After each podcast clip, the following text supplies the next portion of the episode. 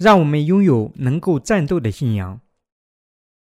启示录七章一到十七节，今天的基督徒必须正确的认识到圣经的真理，特别是我们必须通过启示录的道，正确理解背题，并靠正确的信仰去生活。首先，我们必须认识到背题发生在大苦难正中，即七年期大苦难刚过三年半之后。因此，教会和圣徒们在这末日必须具有战斗的信仰。实现主的旨意，将人类从罪孽中拯救出来，像在耶稣基督里计划的那样赐予永生。神许可敌基督者的行为，是为了兑现他的旨意。敌基督者活跃的时期是七年大苦难最初的三年半。神允许敌基督者在这个时期活跃，为什么呢？因为要兑现他为我们计划的伟大目标，神必须将撒旦附在无底坑里。要这么做。主必须亲自返回到地球上，正因这样，我们的神才允许基督者在七年大苦难最初三年半实施威力无比的事情。神把从罪孽中得赦和永生的道赐予了每个人。为了兑现他的道，神计划了大苦难。这段主要的经文写道：“此后，我看见四位天使站在他的四角，执掌地上四方的风。”叫风不吹在地上、海上和树上。神还计划把十四万四千名以色列民拯救出毁灭，因为他曾向亚伯拉罕应许做他及其后裔的神。为了实现这个应许，神会将拯救的恩典赐予以色列民，并在末日拯救出十四万四千名亚伯拉罕的后裔。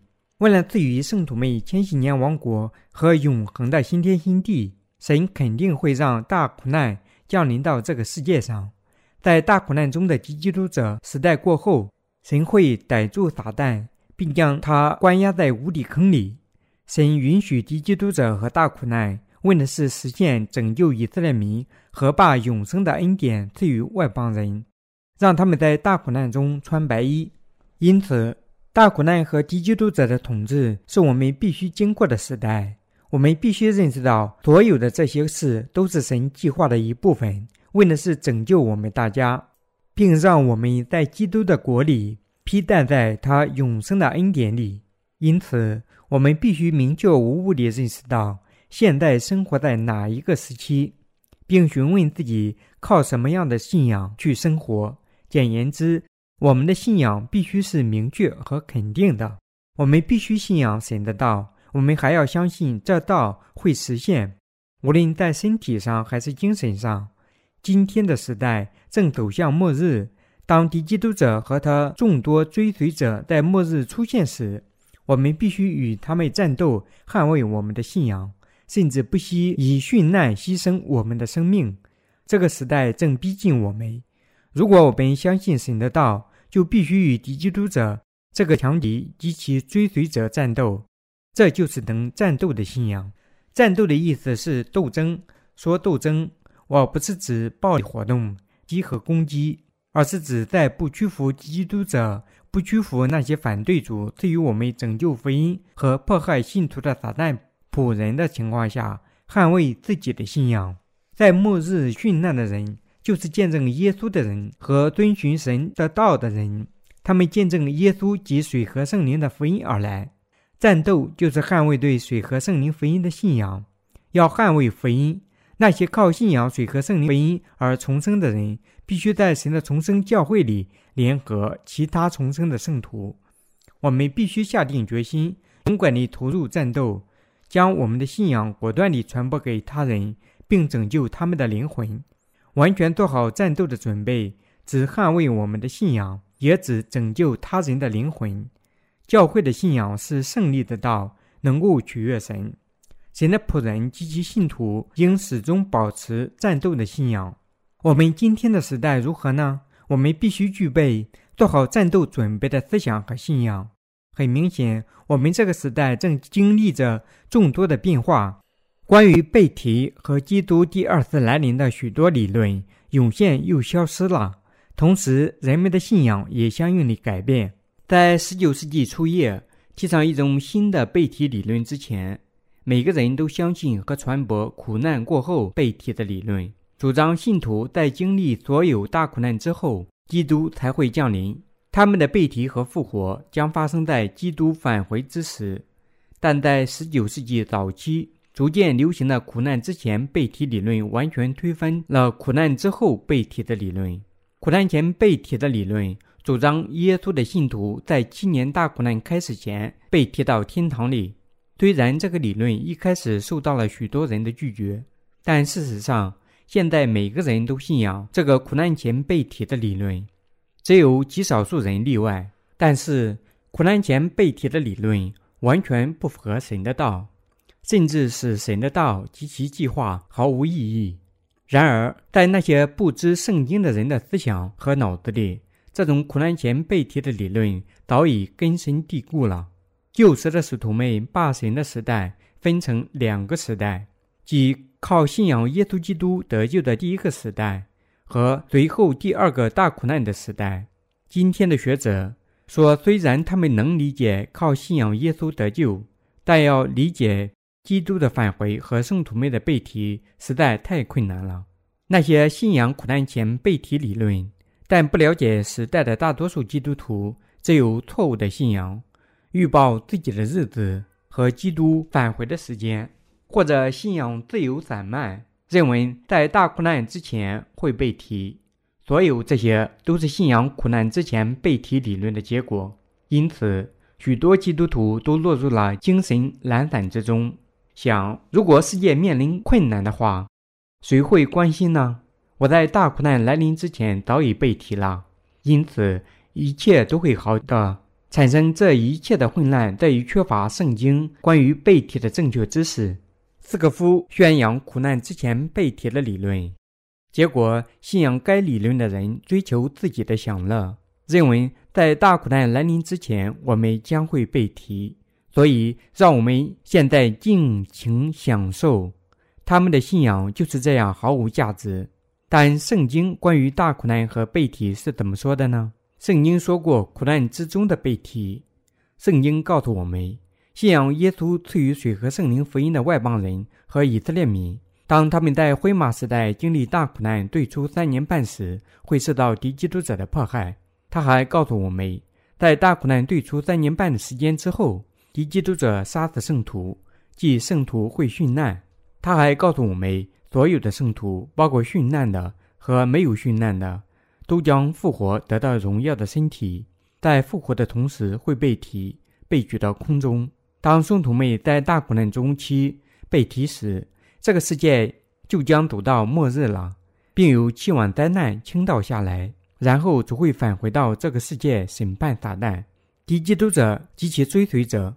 启示录第十三章告诉我们，名字没有被写到生命册里的人会屈服及基督者及其偶像。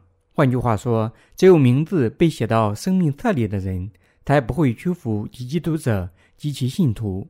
那些在内心因拒绝信仰水和圣灵福音名字没有被书写到生命册里的人，最终会崇拜和屈服撒旦及其偶像。正因如此，圣经告诉我们，圣徒在大苦难中会留在这个地球上，他们将被提并被举到空中。那些在七年大苦难中落蛋。和接受敌基督者标志的人会被抛入到火和硫磺之中，但那些名字被写在生命册里和不屈服偶像的人会在大苦难之中被提。真正的被提在大苦难中点落过的时候，有关被提时的圣经参考资料将在该书第二卷中讲述。然而，很多人要么把被提安排的太早，说苦难之前被提；要么把被提安排的太晚。说苦难之后被提，学者们在谈论苦难之前被提，甚至连他们自己也不知道优点何在。而许多上教堂的人却坚持这种理论并信仰它。一些人甚至把他们的财产捐献给教会，或者在狂热之中等待任意武断假定基督返回的日子。不久前，有一个宗派的成员曾选定了某一日子。相信基督将在他们选定的那个日子来临，于是他们登上一座山，用绳子绑着自己的身体，等待在夜里被提。时间已经过去，无论他们多么热切地盼望，可耶稣还是没有来临。于是他们只好放弃，自己解开绳子，羞愧地下山。不幸的是，这种失败的事情在基督教界里相当普遍。这类荒谬的事情不止在韩国有，在全世界都频繁发生，在欧洲、美洲、亚洲，还有其他地区。因此，我们必须明确地知道，是神允许了大苦难，甚至对他的圣徒，这是神的计划。神将大苦难许给圣徒，是为了兑现他的应许。通过苦难把撒旦抛到永恒的火中，把地球变成一个新世界，把新天新地许给耶稣的信徒，这就是神的旨意。他有意让大苦难降临我们。七年大苦难还没有开始。假如我们把已经蒙受的自然灾害比作消防人员很容易扑灭刚出炉的火，那么在大苦难中。等待着这个世界的灾难是非常巨大的，可以比作焚烧世界三分之一森林的那场火。当这样的灾难和灾难袭击世界时，如果如果要做到不动摇和坚持下来，神的仆人和信徒就必须具有那种能战斗的信仰，因为我们必须继续保留在这个世界上，直到大苦难的终点。我们生活在末日。必须靠这种绝不屈服敌基督者及其信徒的信仰。作为一名铁了心参战的士兵，我们必须向世界传播水和圣灵的福音，拯救我们自己的灵魂，包括我们自己的家族。这个世界并不总是和平的，但是尽管混乱统治世界，艰难充满了我们的生活，我们也必须真诚地生活。相信主会保护我们到最后一天。世界上的各种宗教信仰和撒旦采用各样的花言巧语蒙骗，窃取了他们的心，并最终使他们的灵魂跌入到地狱之中。即使现在，无数百姓和属于最大宗派信仰苦难前被提的人员，都相信斯科夫苦难前被提的理论。这种理论会把其他许多人引向错误的信仰。那些相信他们在大苦难之前被提起的人，无需准备信仰去坚持大苦难。他们认为自己要做的一切，就是在当前的生活里保持信仰。当主召唤时，仅需被提到空中。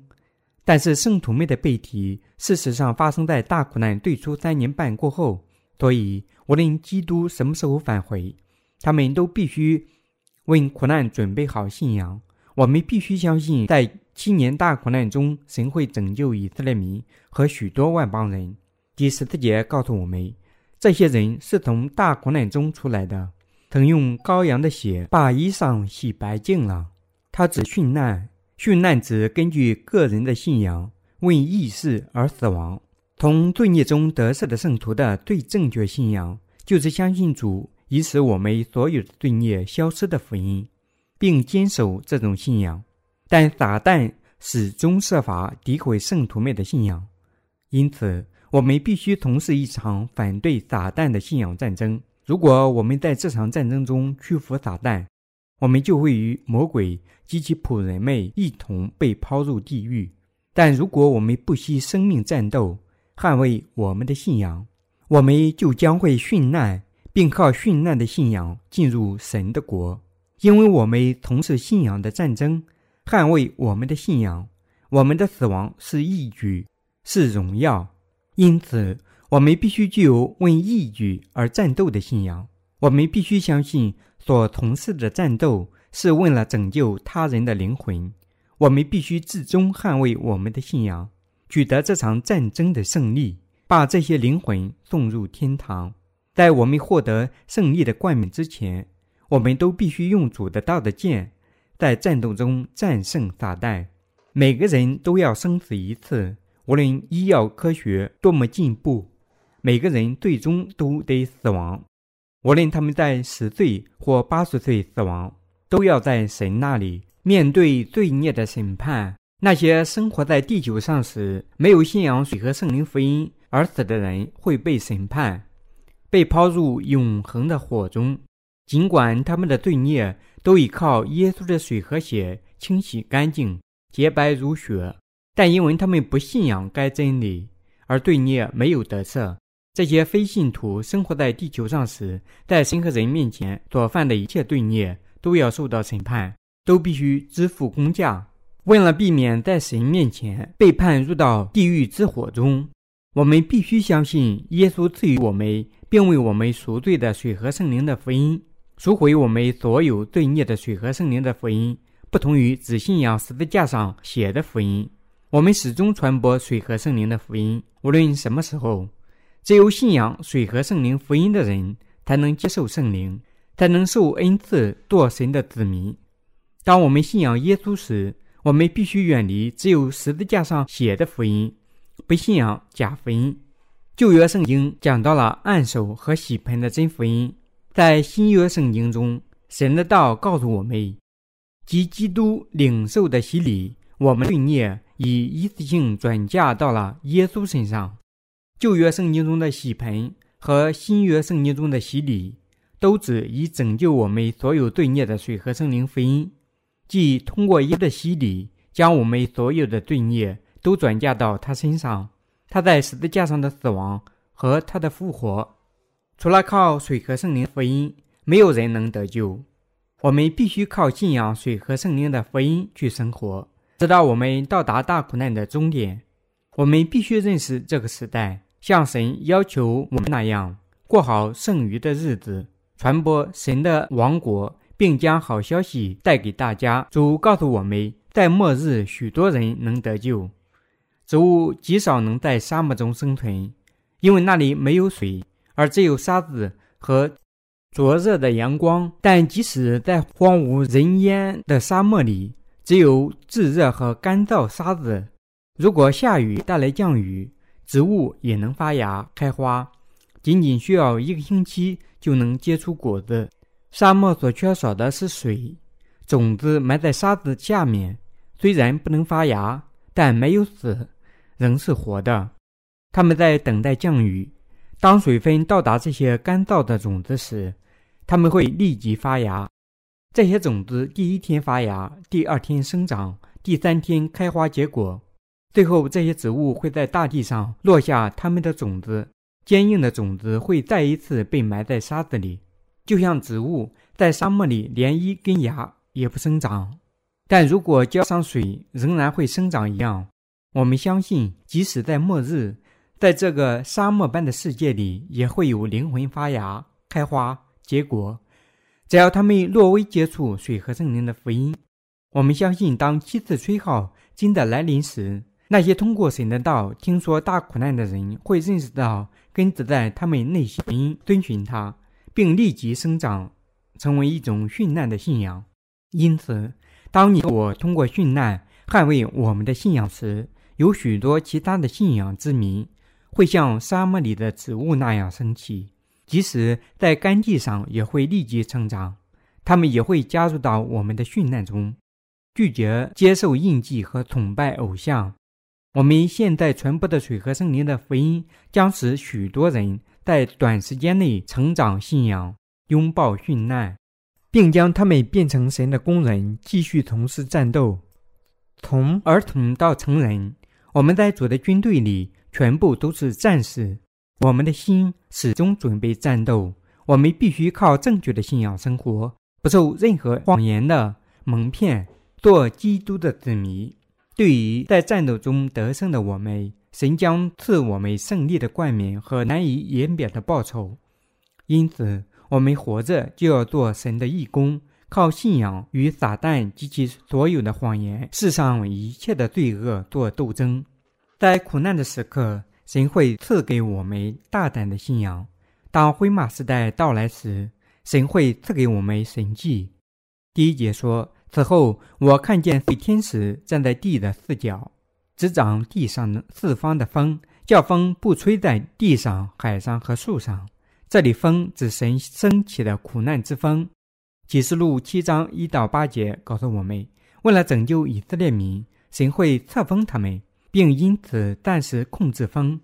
但当时间来临，当黑马时代即神七个时代饥荒时代过去时，神会打开灰马时代，地球上四面的风将升起，并苦难的风要带给全世界。当灰马时代打开时，可怕的苦难之风开始刮起，许多以色列民被杀死，许多外邦人，包括我们自己，也要被杀死。当灰马时代来临时，苦难的时代正确无误地开始了。因为现在是黑马时代，饥荒的风将吹遍全世界。当这个时代结束时，灰马时代将开始，升起苦难之风。苦难之风将完全开始七年的大苦难。自神创造宇宙和人类历史以来，第一次把大苦难降临给这个世界。即当苦难之风吹开灰马时代时，一切都将结束，一切都会更新并重新开始。我们必须认识到，当灰马时代开始时，苦难时代也会开始。由于全世界的统治者团结一致，某些政治家会攫取绝对的权利，那些不顺从他的命令和统治的人会被抛入苦难和死亡中。人们发现很难过灰马时代，因为他们将面对七次吹号的灾难所带来的自然灾害。不仅如此。当时的政治情形也极为严峻，但即使在这种情形下，神将继续在这些人中工作，不计其数的外邦人引向得救。当苦难之风吹进灰马时代时，只有在一个地方能希望，正如神的道告诉我们的那样：愿救恩归于坐在宝座上我们的神，也归于羔羊。这种希望只见于父神和耶稣基督。当苦难的可怕之风吹起时，敌基督者会出现在这个地球上，但联合这个世界的政治势力，而且还联合所有的社会势力，从经济到文化、宗教。苦难意味着经历可怕的迫害，这就是将被吹起的风。所有这一切的事情将突然发生。经济一体化之风正吹遍我们今天的世界，这就是一种自由贸易。在各贸易组织的成员国之间，消除贸易堡垒的强烈运动，在保护贸易制度下，一个国家的产品很难在另一个国家保持价格竞争优势，因为在进出口过程中征收的关税会提高产品价格。无论出口产品的原始价格本来多么低廉，但是这些关税围墙正在倾倒。欧洲是一个很好的例子。在那里，关税已经被取消。例如，在欧盟的成员国没有关税。一个更强大的一体化社会即将到来，表明政治和文化联合的崛起。这是令人惊讶的发展。取消关税，一个国家可以在任何另一个国家销售产品。这是全球经济环境开天辟地的转型。如果欧盟成功的完成经济一体化，那么，全球经济一体化也能加速发展。最近，韩国、中国和日本已达成协议，在亚洲未来金融危机中将相互提供紧急贷款业务。在一九九七年亚洲金融危机中，美国提供了金融资助。有了这个协议，有关的三个国家保证在亲属国面对货币或经济危机时，能够相互提供金融帮助。这意味着形成了一个经济联盟，就像欧洲国家通过欧盟消除关税、追求经济一体化、实现成员国更大的繁荣一样。远东的这三个国家也将他们的资源联合在一起。这种个别国家之间的一体化和组织的发展，将最终导致政治的一体化。通过关税实现经济一体化。意味着，事实上，个别国家联合成为一个超越国家的实体。当七次灾难的自然灾害降临，并且混乱在全世界猖獗时，国际组织和机构的代表们会联合起来，选择一位绝对的领导人。换句话说，他们会将世界组织成为一个政治实体，用绝对的能力选举出一位领导者。大苦难的风将在这个过程中吹起。不是尊重各自的权利，而是相反地问了大多数人的利益践踏少数人的权利。这种行为不但得到了认可，而且也是人们所期望的。当灰马时代来临时，这种风将刮起来。这类事件的基石在黑马时代就已经铺设好了的，真正的实现将在灰马时代。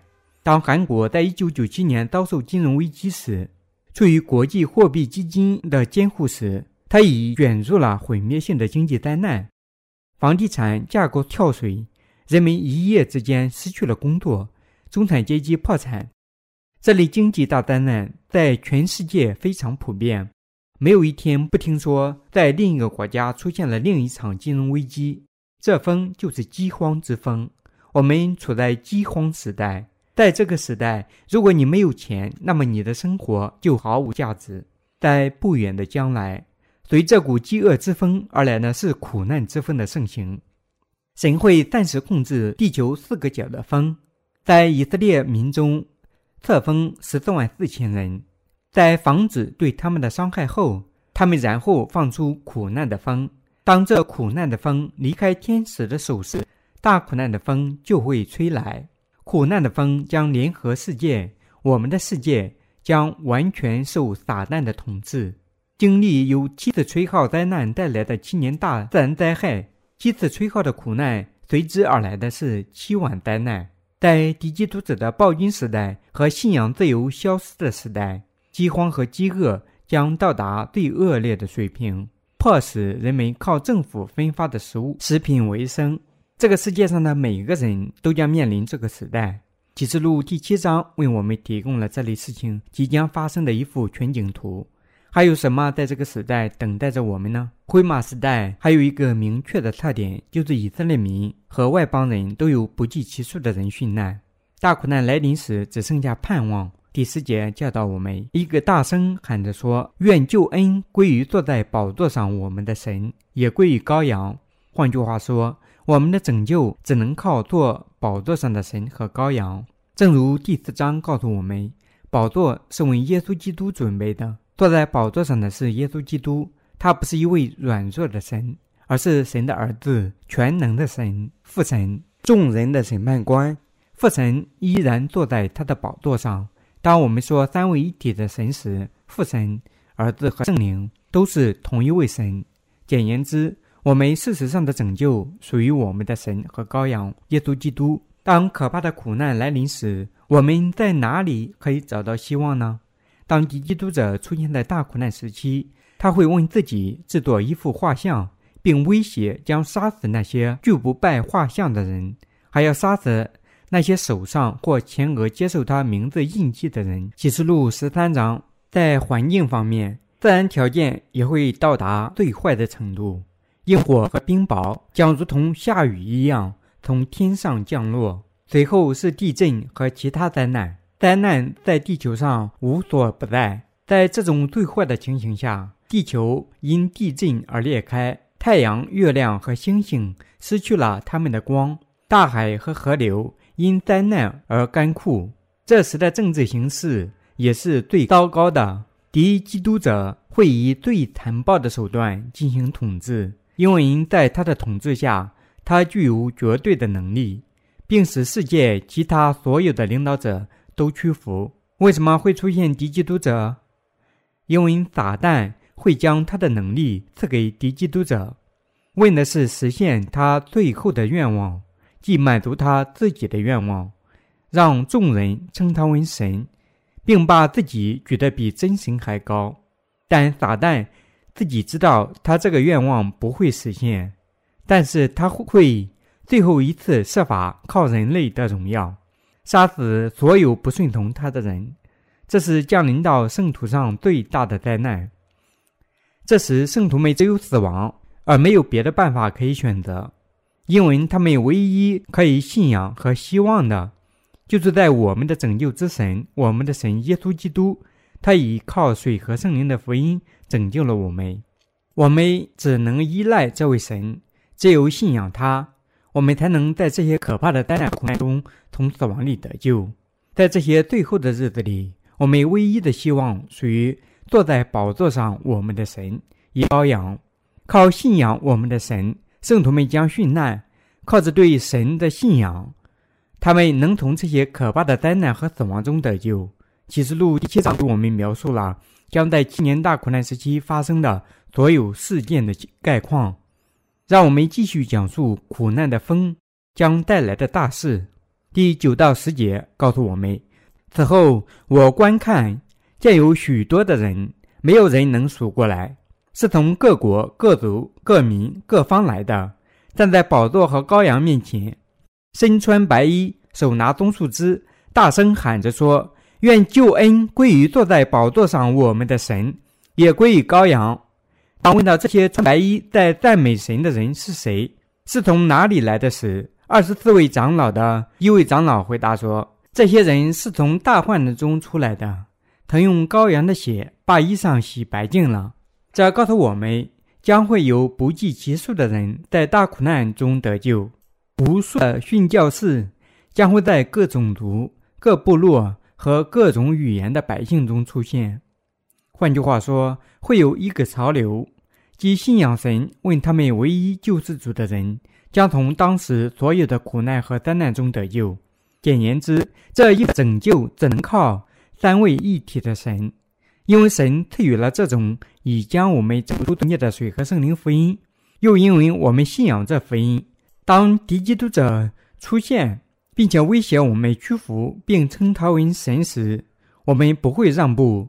再者，即使我们有些人屈服敌基督者，他们的生存也是没有保障的，因为他们不得不经受悲惨的灾难和撒旦最终的狂热，在这个时候生活没有任何保障。因此，我们没有其他选择，只能信仰这位已经拯救了我们的神，信仰这位将赐我们千禧年王国和新天新地的神。我们将勇敢地拥抱我们的殉难，因为他将从死亡中复活。我们提起我们赐我们新天新地里所有的荣耀和赐福。正因这样，有许多人会穿上用羔羊的血清洗过的白衣裳，更会有许多殉教士因信仰神而死亡。无论来自世界上的哪一个国家，都将因信仰神而放弃生命。那些信仰我们正在传播的水和圣灵福音的人，将靠信仰神拥抱他们的殉难。神会将他们。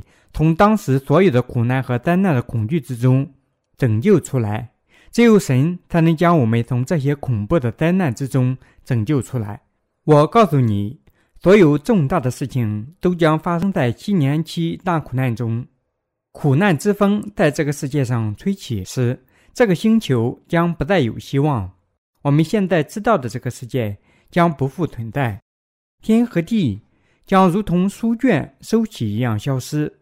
神会在这个地球上创造一个地球，让信仰的殉教士统治一千年。当一千年结束时，会将他们迁入到永远的王国里。只有我们的神才能最拯救我们，才会从死亡和大苦难的毁灭中拯救我们，才能赐我们希望。当殉难来临时，你和我以及听到和信仰了该福音的全世界所有百姓，因为信仰了这位已将我们从孽中拯救出来的神。会勇敢地殉难，我们将靠大胆的信仰和希望拥抱殉难。这位将从恐惧的灾难和苦难中拯救我们的，就是坐在宝座上的神；从罪孽中将我们拯救出来的神，也是从这些恐怖灾难中拯救我们的主。如果不这么相信，我们就不能殉难。这个时候的殉教士，就是那些名字已经书写到了羔羊的生命册上的人。任何名字没有写在生命册上的人，都不能殉难。这个福音将绝对无误地传播到全世界，世界上每个人都将听到它和了解它，因为我们现在正不停地传播水和圣灵的福音，水和圣灵的福音正在全世界受到验证。当大苦难来临时，这个世界上很多的灵魂会将他们的希望只寄托在羔羊身上，即使冒着生命的危险。也会信仰神，能够拥抱殉难。水和圣灵的福音，就是能使信徒的名字书写在生命册里的那种福音。它将继续得到传播。信仰水和圣灵福音的人，最终会殉难。启示录十三章八节告诉我们：凡住在地上，名字从创世以来没有记在被杀之羔羊生命册上的人，都要拜他。每个名字没有被写入到生命册里的人，都会毫无例外地屈服于那位畜生。只有耶稣基督和他的父神能将我们从末日的大苦难中拯救出来。现在圣灵内住在我们的心里，我相信我们已靠神得救。即使我们为他而死，神也将会从死亡中复活我们，通过被提把我们举到空中，更新地球上的万事万物，并让我们生活在他的千禧年王国里。受苦难之风蹂躏的灰马时代正逼近我们，黑马时代在飞速流失。当黑马时代终结时，灰马时代就会到来。从那时起，整个世界就会进入到七年大苦难时期，不多不少，正好七年。大苦难时期肯定会出现，因为它是神的计划。让我们假设某个时期大苦难真的已经开始了。我们周围和整个世界的树木、绿草在焚烧，天空充满了烟雾，太阳躲藏到了浓密的烟云后面。即使在白天，整个世界也是漆黑一团，各地的人都处于死亡的边缘。我们甚至听到了有人在追赶我们时的说话声。我们要相信谁呢？神已将我们拯救出一切的罪孽，以应许要使那些不屈服于敌基督者的训教士。重生，以应许将返回到这个地球上复活我们，提起我们，以应许将我们带入他的新天新地。你会信仰这样的神，还是不愿信仰他呢？我们当然愿意信仰神，只有神才是我们唯一的希望。无论是敌基督者的奉承，还是对我们自己的信任，都不能赦免我们。也不管是隐藏山洞里。甚至离开这个世界，逃避到太空站中。除了神，任何别的办法都不能赦免我们。当彗星撞击行星时，所有的碎片都会落到地球上，毁灭整个行星。神最初创立的一切都将被毁灭。那时，我们内心就产生了真盼望。在这么一个令人绝望的情形下，我们能将希望寄托给谁呢？神是我们唯一可以。盼望和寻求帮助的，除了神以外，任何人都未曾拯救过我们，因为我们靠信仰水和圣灵福音的道得救了。我感谢和赞美神的拯救，但当大苦难来临时，我们会用拥有的一切感谢和赞美神，从恐怖的灾难和死亡中拯救了我们。只有神能从敌基督者的手中拯救我们，除了神以外，没有别的人。因为我们信仰和盼望这位神，又因为我们相信和希望神会复活我们，会永远快乐地让我们生活在千禧年王国和新天新地里，我们能够忍受和战胜所有即将来临的苦难。敌基督者会在某个时候将我们拖到他的画像面前，要求我们俯首在这幅画像面前称我为神。我就是即将拯救你的神。当敌基督者要求我们。拜他时，我们会惊恐万分；但重生以水和圣灵福音的人，没有一个会在他的画像面前俯首。为什么呢？因为敌基督者在迫害我们接受他的印记后，会使我们成为他的奴隶，用我们去杀死百姓，并最终也杀死我们。敌基督者会在某个时候宣布自己是神，在不久的将来，敌基督者会见到自己的画像。要求全世界每个人都称他为神，创立灵思会赞美自己。如果在这个时候世界上存在和平，如果自然环境有益身体健康、美丽动人，人们或许会认为新世界已经开始了。但是，随着森林被焚烧、太阳消失和地球黑暗，人们在死亡时的惊愕尖叫、垃圾和焚烧一半的尸体。通彻街道时，我们没有人会服从敌基督者的诫命，拜倒在他的画像之前，称他为我们的神。每个重生的信徒在这个时候都知道，他就是神的道所预言的敌基督者。圣灵还教导我们，他要赐我们一颗同步屈服的心，他赐我们勇敢的心灵，教导我们说：如果你必须杀死我，那你就杀吧。但如果我死了，主会问我报仇，他肯定会复活我们。我们相信，就像主在三天之后从死亡中复活一样，我们也会再次被复活。主必定会复活我们，一人绝不会屈服于敌基督者。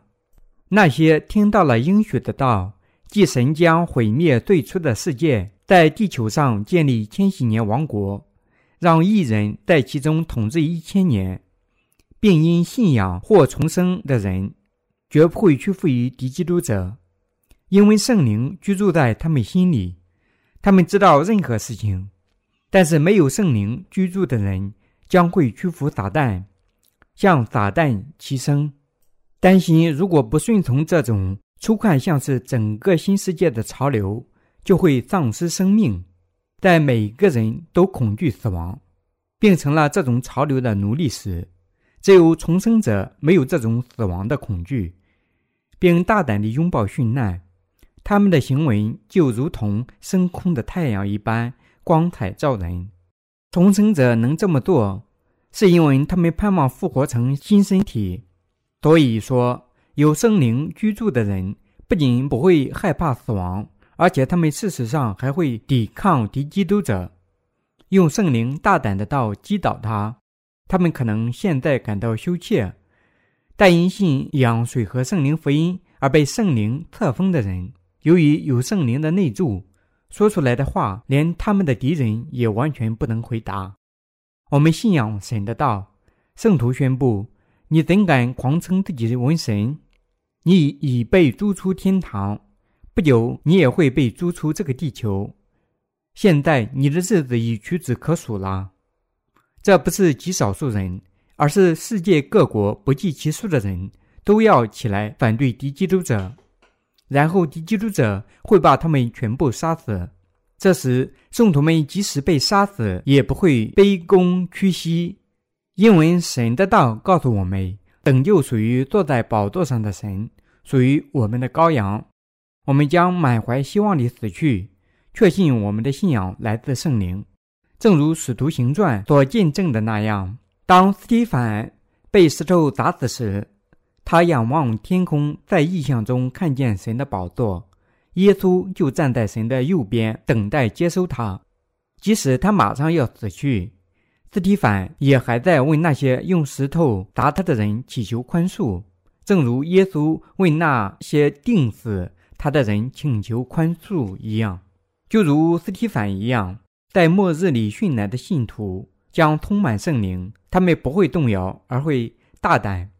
虽然他们看起来羞怯，他们的信仰软弱。当时间来临时，所有听到他的道的人都会拥有这个大胆的信仰。不要恐惧，没有什么可害怕的，因为所有这些事情，包括敌基督者的出现和苦难之风的来临，正如启示录第六章提示的那样，一切都得到了神的许可，都在他的计划之内。殉难不是靠我们身体的力量。只有靠圣灵的能力和我们对真理的信仰，殉难才有可能。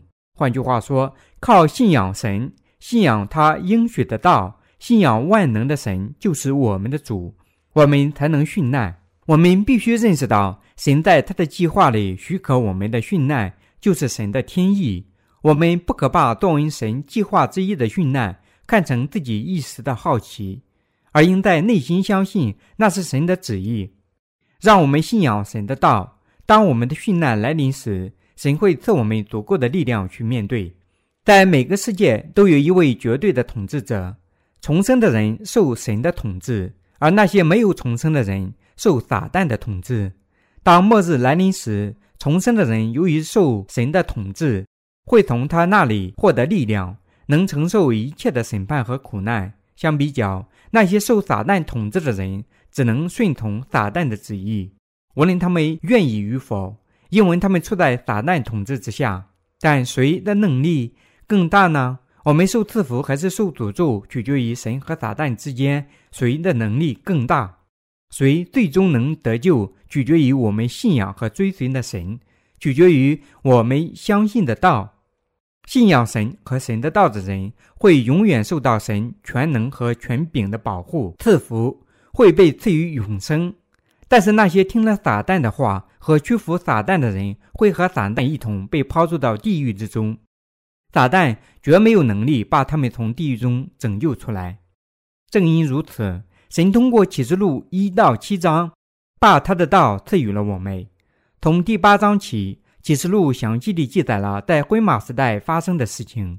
首先，七次吹号的灾难降临到这个世界。在七次灾难中，让我们看一下第七节记录的第一次灾难。第一位天使吹号，就有雹子与火掺着血丢在地上，地的三分之一和树的三分之一被烧了。一切的青草也被烧了。在第一次吹号的灾难中，雹子与火掺着血降临到大地上。这不是第一次火降临到这个地球上，因为我们的行星已数次遭受过流星和彗星的撞击。至今为止，神还没有给整个世界降下毁灭性的灾难。但当灰马时代来临时，苦难的狂风会席卷整个大地。当龙卷风升起。扫荡大自然时，火灾会降临到这个大地上，焚烧三分之一的树林和所有的绿草。每个人都冲出去扑灭怒火。神的道告诉我们，在世界上的森林被第一次灾难之火焚烧时，一朵燃烧着火的大山就会落入到大海里，很像一颗彗星。接着详细讲述第三次灾难，第三位天使吹号。就有烧着的大星，好像火把从天上落下来，落在江河的三分之一和重水的泉源上。换句话说，有一颗彗星要与地球碰撞，就像电影里的大碰撞一样。一颗彗星落入到大海中，激起了巨大的海浪，与第二次灾难类同。这次灾难不像电影里描写的那样悲惨，但如果流星撞击地球多处地方，也会给我们这颗行星带来极大的损害。海潮会杀死海洋里三分之一的生物，毁灭三分之一的船只。当苦难的风吹起来时，我们能认识到灰马时代的来临。在未来，如果你从电视里看到毁灭性的新闻，告诉你天上的火已降临，世界上有三分之一的森林被消灭在烟雾之中。你当认识到什么时代来临了？当政府动员每一个人，包括小孩和老人，都去灭火时，您肯定的认识到末日终于到来了。对于我们这些现代信仰水和圣灵福音的人来说，把我们拯救出这些恐怖灾难的盼望，只在万能的神。当敌基督者杀我们时，既然我们在这个世界上没有能力与他抗衡，我们就殉难。但我们会在极大的欢乐中殉难。全能的神将复活这些在可怕的苦难中靠信仰拥抱殉难的我们。主会成为我们的牧羊人，将我们引向生命的河流。神在建设了他的国之后，会把我们带到那里去。在那里，我们不再遭受火灾，也不会干渴，没有太阳的伤害。神的道告诉我们，神会与我们一同生活在这国里。安慰我们，擦干我们的泪水，让我们永远的生活在荣耀里，使我们永远不再遭受痛苦。坚定神应许的道。当我们阅读圣经时，我的心灵就满怀希望地充满了圣灵。我认识到，只有神才能将我们拯救出这令人恐惧的灾难。我相信他会将我们拯救出恐怖的苦难，就像他已经将我们拯救出所有的罪孽一样。我相信他也会拯救我们的同伴圣徒。我相信我的拯救，即使在末日来临之前，就属于坐在宝座上的神和羔羊。我相信你的拯救也在于神。当大苦难来临时，这个世界会立即充满灾难和苦难。但无论这个世界变得多么艰难，我相信神会从大苦难和当时的灾难以及我们敌人的迫害中拯救我们。因为神已从我们所有的罪孽中拯救了我们，赐我们做他子民的权利。没有重生的人比我们可怜得多。当一切都在焚烧，到处一片狼藉时，没有神可以信赖，是多么悲惨啊！一些人会毫无疑问地坚持他们自己的宗教信仰，无论是佛教还是伊斯兰教，但是他们找不到希望，等待他们的只有绝望和失败。在绝望中，许多人会面对死亡。我们也会像这些人一样面对混乱和困难，但我们的心不同于他们的心。我们正准备着与他人不同的信仰，因为神以及水和圣灵的福音使我们无罪了。约翰福音一章告诉我们：凡接待他的，就是信他名的人，他就赐他们权柄，做神的儿女。换句话说，神已用他的权利封我们做他的子民。你是我的子女，他已将这伟大和荣耀的权利赐予我们。我们是神的子民。当我们信仰水和圣灵的福音时，我们心里还有罪孽吗？当然没有。我们还没有做神的子民吗？我们当然做了。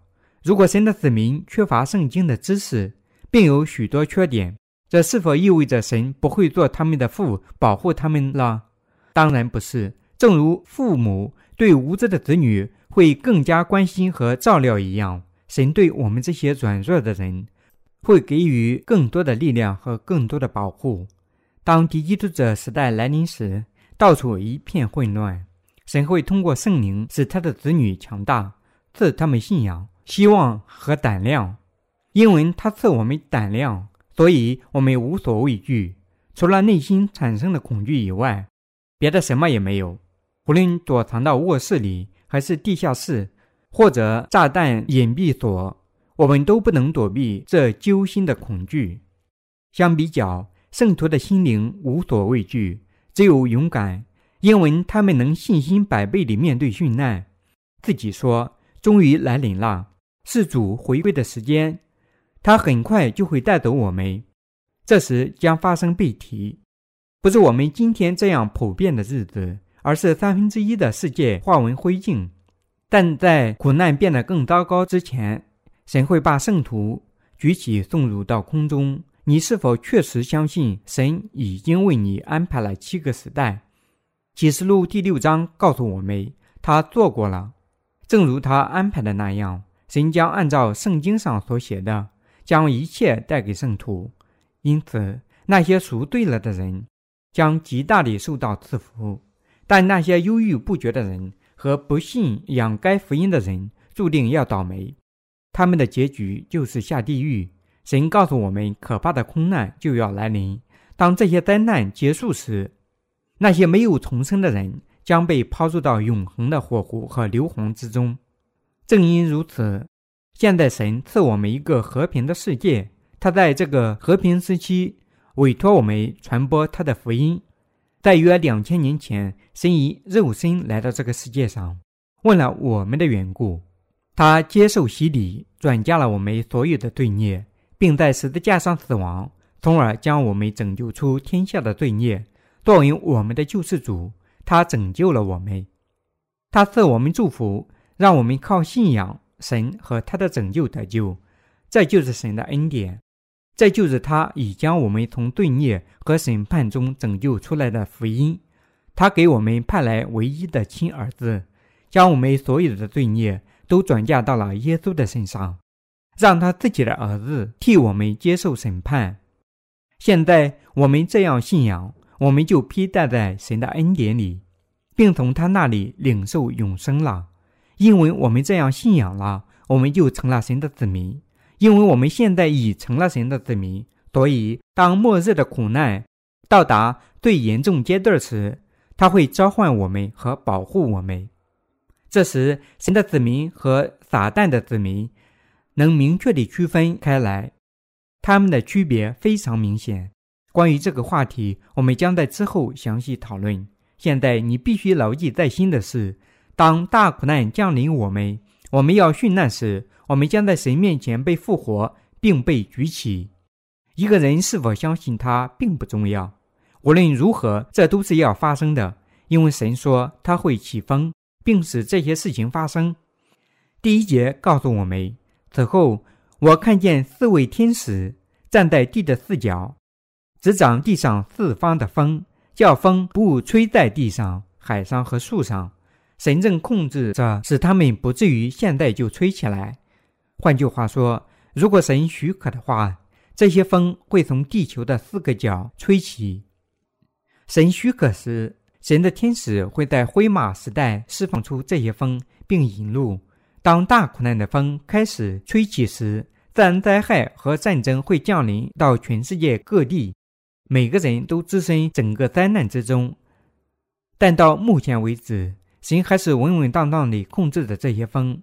现在世界各国都大量投资武器的生产，有一个大国把百分之三十的国民生产总值投入了军事支出中。即使现在大量的资源也被使用到了军事开支，为的是开发大量更具杀伤力的武器，即大规模杀伤性武器。无论何时经济复苏，剩余价值都会被投入到军事开支中。例如，美国现在正在推行名叫“星球大战”的导弹防御系统。当系统建成后，战争不仅仅在地球上进行，而且还要在空间进行。武装的人造卫星在外空就可以用自己的导弹射下空中的导弹。那时，空战有了全新的意义。因此，现在的问题是谁将是第一个开发出这种外空武器，并控制太空用于军事目的呢？观看这类发展，我们感觉到，如果神允许，并且在恐怖的灾难降临到这个地球上时，那位被预言具有绝对能力的统治者会立即出现。但是，当神允许时，所有这些事情都会发生。无论这个世界会变得多么艰难，我们相信神会成为我们的牧人，把我们引向生命的源泉，擦去我们的泪水。所以说，得救的人受到了极大的赐福。当你信仰耶稣时，你不能想怎么信就怎么信。正确的信仰就是相信神的道的信仰。启示录七章十四节告诉我们：“我对他说。”我主，你知道，他向我说，这些人是从大患难中出来的，曾用羔羊的血把衣裳洗白净了，曾用羔羊的血把衣裳洗白净了，意思是说，他们因信仰主而殉难。解释这节经文要仔细，这不是指信仰十字架上的血就能得救。再者，你必须认识到内心没有圣灵居住的人。就不是神的子民。那些不信仰水和圣灵福音的人，完全不信仰福音。只有那些信仰水和圣灵福音的人，才能拥抱殉难，战胜苦难，因而能赐主以极大的荣耀。因为我们信仰主，当极大的艰难和苦难来临时，我们不会失去信仰，也不会屈服撒旦，而会靠从神那里。获得的力量，勇敢地拥抱我们的殉难，然后主会复活我们，保护我们。羔羊将成为我们的牧羊人，擦去我们的泪水。我们不再饥饿，不再干渴，不再受到灼热的伤害，也不会受到其他任何伤害。为什么呢？因为神已完全消除了痛苦，因为我们已经历了大苦难。这就是现在被称为天堂的美妙世界，因为这是一个如此美妙的世界，人们称之为乐园或天堂。天堂是一个无尽欢乐的地方，在佛教，天堂则为那些已成为了神或佛教徒的人准备的。但是，果真会有人转变成佛，有人变成神吗？当然没有。悉达多自己曾在临终之际说。成为一个神，只有当你成为一个神时，你才能逃避世间一切的恐怖。但靠自己的努力，任何一个人也不能逃避罪孽和战胜毁灭性的灾难。悉达多自己不能逃避，其他人也不能逃避。正如神的道告诉我们的那样，除他以外，别无拯救，因为在天下人间没有赐下别的名，我们可以靠着得救。使徒行传四章十二节，我们的拯救只能靠创造了宇宙和我们的神耶稣基督。耶稣基督是我们的救世主，他将从恐怖的灾难中拯救我们。这就是真理，是神通过圣灵教导我们的。天堂是最美妙的地方。你希望永远生活在尊贵和荣耀之中吗？你希望生活在尽善尽美？和丰富充裕之中，什么也不缺吗？神召唤我们居住的就是这个地方，这就是天堂。天堂里什么也不缺，不任何东西。你绝不会生病，也不会受到灼热的伤害，不再流泪。当耶稣被钉死在十字架上时，他告诉一同被钉在他身边的小偷说：“今日你要同我在乐园里了。”乐园在字面上指欢乐的花园。它是人们能够享受快乐和幸福的地方，在地球上能使我们幸福和喜悦的东西，都充满在这个神应许我们居住的地方。要相信他，要使这个天堂、这个乐园、神的国成为你的。神的国是完美和美好的，在神的国里没有地球王国里的一切不完美之处，因为神是全能的，他将赐我们他的国。因为我们的主是全能的主，他将拯救他的子民，不会再让他们流泪，也不会再遭受折磨。他将把我们引向活水的泉源，他会指导我们生活在永生、永远幸福和永远的快乐里。我相信所有这些事情都是可能的，因为他无所不能。如果已经拯救我们的神是无能的。那么我们也是无能的，但已拯救了我们的神拥有绝对的万能，他以极绝对的能力使我们无罪，因此我们被称为他的圣徒。我们在地球上过什么样的生活无关紧要，因为我们是神的子民，拥有王中之王的能力，即使我们的生命比那些还没有重生的人还要糟糕。但当灰马时代来临和主回归时，他肯定会召唤我们，并让我们生活在他的天堂里。我们将一无所缺，并用绝对的能力统治。在那里，即使天使也会成为我们的仆人。圣徒们将永远居住在显赫和荣耀里。圣徒再也不会死亡，这是所有宗教梦寐以求的。永远活着，统治世界，进入天堂。当时代来临时，我相信神会升起苦难之风。当苦难之风吹起时，他会加强我们，抵制魔鬼，最终带走我们。我还相信他将会让我们永远地生活在幸福里。难道神没有应许我们所有这一切吗？当然应许过。他已经告诉过我们：你们心里不要忧愁。你们信神，也当信我。在我父的家里有许多住处，若是没有，我早已告诉你们了。我去原是为你们预备地方去。我若去为你们预备了地方，就必再来接你们到我那里去。我在那里，叫你们也在那里。约翰福音十四章一到三节，这就是主对我们的应许。